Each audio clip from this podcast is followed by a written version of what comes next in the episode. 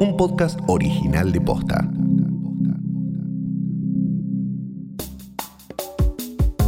Los espacios verdes son considerados fundamentales para la calidad de vida según la Organización Mundial de la Salud. En este episodio te contamos sobre la reapertura de los parques en la ciudad de Buenos Aires. Hoy es viernes 2 de octubre. Soy Martina Sotopose y esto pasó posta. Luego de meses de estar cerrados por prevención, algunos de los más grandes espacios verdes de la ciudad de Buenos Aires volvieron a abrir. Las plazas y los parques fueron los primeros en volver a habilitarse el 21 de julio de manera escalonada y con turnos. La semana pasada fue el turno del Jardín Botánico, la Reserva Natural de Costanera Sur y la Reserva Ecológica Lago Lugano. Es obligatorio el uso de tapabocas y no está permitido sentarse en los bancos ni consumir alimentos dentro de los predios habilitados. Las zonas comunes, como las fuentes de agua, todavía continúan clausuradas.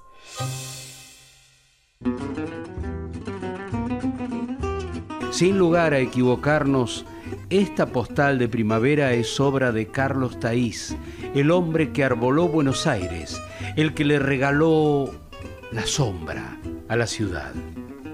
Y una manera de acercarnos a él es conocer su laboratorio que no es otro que el Jardín Botánico.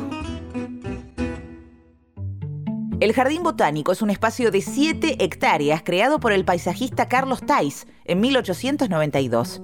Contiene más de 5.000 especies vegetales, con ejemplares de todos los continentes, además de una gran variedad de aves, insectos y hongos, y más de 30 esculturas que decoran el paseo. Hoy en día funciona con capacidad limitada. Solo pueden permanecer 100 personas por turno y la estadía máxima es de dos horas y media. La Reserva Ecológica de Costanera Sur también abrió sus puertas. Se trata de un espacio que reúne la mayor cantidad de biodiversidad dentro de la ciudad de Buenos Aires y se extiende a lo largo de 350 hectáreas. Lo primero que voy a hacer es cuando se termine esta cuarentena es salir a dar un paseo y qué mejor lugar que la Reserva Ecológica.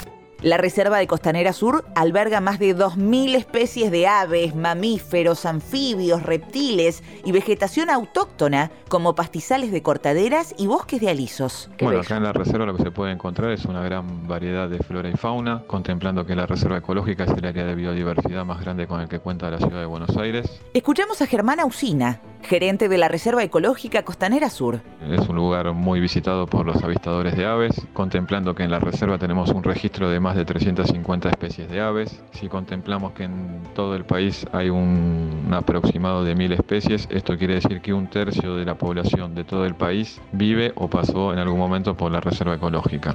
Además, tiene miradores al río de la Plata, a los que se puede acceder con solo algunos minutos de caminata. El proceso de apertura de la reserva se realizó mediante un protocolo muy ajustado y consensuado con el Ministerio de Salud y Jefatura de Gobierno. En esta primera etapa se armaron dos circuitos independientes, uno para corredores y otro para público en general, avistadores de aves y fauna y familias. Una vez cubierto el cupo, se cierran los portones y no se genera recambio. La capacidad máxima habilitada hasta el momento es de 665 personas por turno.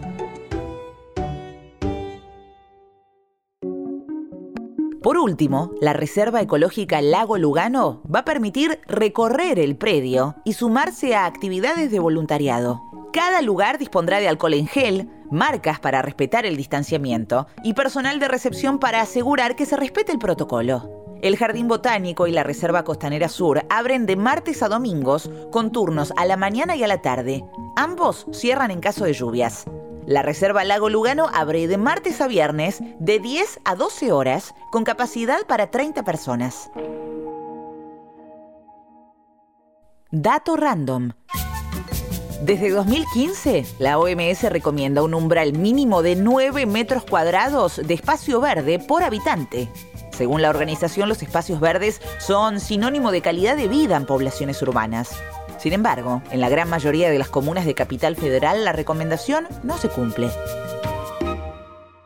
Mientras tanto, otros espacios verdes aguardan su reapertura. Hola, soy Sergio Miyagi, director de prensa del Jardín Japonés de Palermo, en Buenos Aires. Tengo 48 años y hace 26 años que trabajo en el Jardín Japonés. Por mes, el Jardín Japonés suele recibir unas 25.000 personas, pero este fue un año atípico.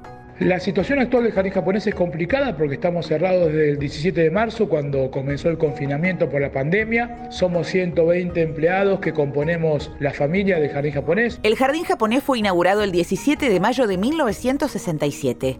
Fue construido por la colectividad japonesa como símbolo de los lazos entre ambos países y en agradecimiento diplomático al país que abrió sus puertas a numerosos inmigrantes japoneses durante la primera mitad del siglo XX. Qué hermosa pregunta de lo que es la descripción del jardín japonés. El jardín japonés es el emblema de amistad entre Argentina y Japón, es un lugar de meditación y de contemplación, es belleza absoluta, se los puedo asegurar. Y lo que produce el jardín japonés es un microclima. ¿En qué sentido? En que cuando uno ingresa se abstrae de todos los ruidos y es como que la persona que ingresa está en estado zen o en estado om, como se le dice hoy, para poder disfrutar de un momento único en su vida.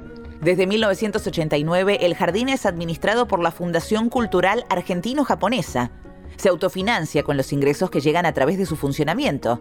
Por eso, el cierre de sus puertas representó un golpe importante. No hay una fecha definida de, reapertura del jardín japonés, pero sabemos que estamos muy cerca. Lo más importante es que ya hemos presentado todos los protocolos y el Ministerio de Salud está evaluando esos protocolos. Ya está eh, el, ok de la, de la reapertura, pero bueno, falta ese paso, Y bueno, y estamos muy ansiosos. Queremos recibir a los visitantes con todos los cuidados, como lo es la cultura japonesa, la responsabilidad el respeto al prójimo y la rigurosidad japonesa para poder recibir a todo el público visitante como se deben realmente. Para sostenerse a flote, el jardín japonés ofrece entradas anticipadas con 50% de descuento, válidas desde la reapertura hasta marzo de 2021. También hay servicios de delivery con productos de su restaurante. Mientras tanto, los árboles de cerezo florecen en soledad sin nadie más que el señor Miyagi para apreciarlos y verlo vacío nos da una, sensación de, paz y de tranquilidad como lo es la cultura japonesa, pero a la vez este, estamos tristes ¿no? De, no poder recibir al público.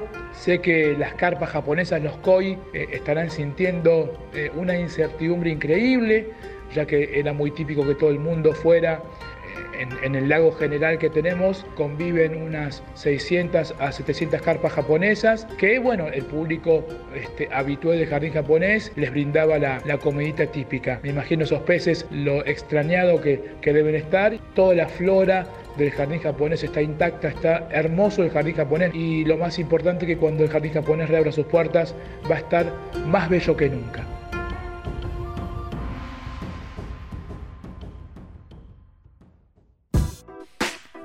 Estudios de distintas disciplinas como psicología, medicina y biología demuestran que el contacto con espacios verdes y con el agua producen beneficios en la salud física y mental de las personas. Entre ellos, reducir la ansiedad, la depresión y el estrés disminuir la contaminación del aire, proteger la biodiversidad. También está relacionado el contacto con el suelo y el desarrollo de la inmunidad, especialmente en edades tempranas. Por eso, nuestra recomendación para el fin de semana es que mientras sea posible tengas algunos cerca, aproveches los espacios verdes y pases a darte una vuelta. Esto pasó posta, es una producción original de posta. Escúchanos de lunes a viernes al final del día en Spotify, Apple Podcast y en todas las apps de podcast. Si te gustó este episodio, compartilo con alguien a quien creas que le puede interesar. Y si nos escuchas en Apple Podcast, te invitamos a que nos dejes una reseña. Nos suma muchísimo para que más gente nos descubra. Búscanos en Twitter y en Instagram. Somos arroba postafm. En la producción estuvieron Galia Moldavsky y Fede Ferreira. Nuestro editor es Leo Fernández. En la dirección general, Luciano Banchero y Diego del Agostino. Soy Martina Sotopose y esto pasó posta.